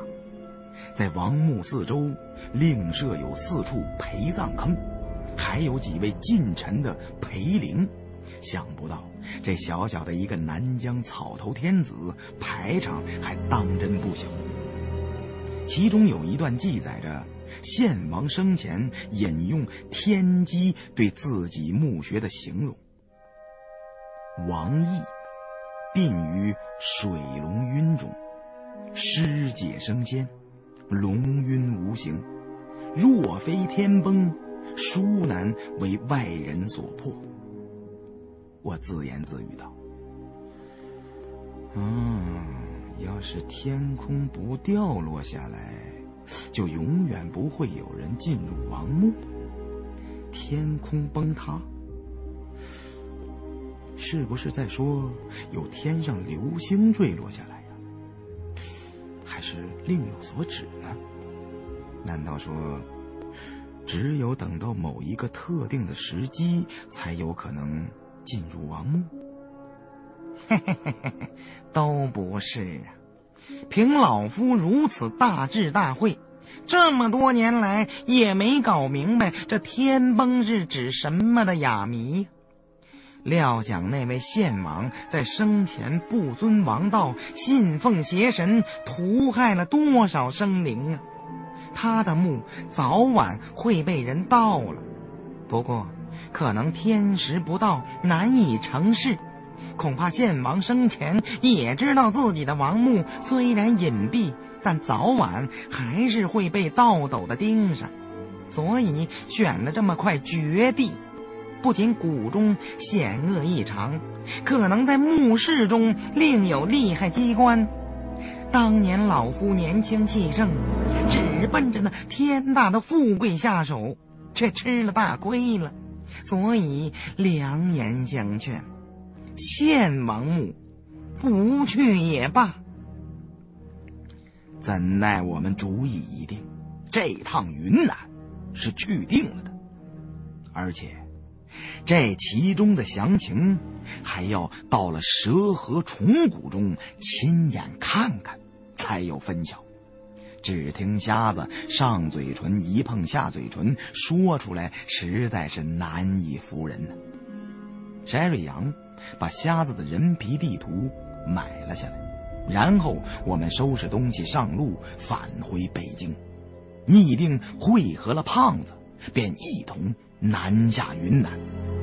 把那座传得神乎其神、建在龙晕之中的献王墓盗了。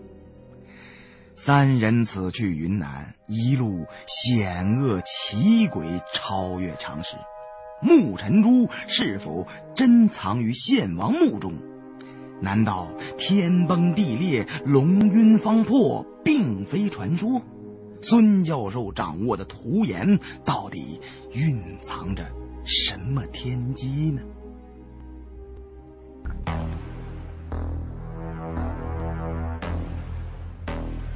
敲开神秘的迷窟之门，探索盗墓者的诡异经历，体验中国式古墓探险，恐怖悬疑配乐小说《鬼吹灯之龙岭迷窟》。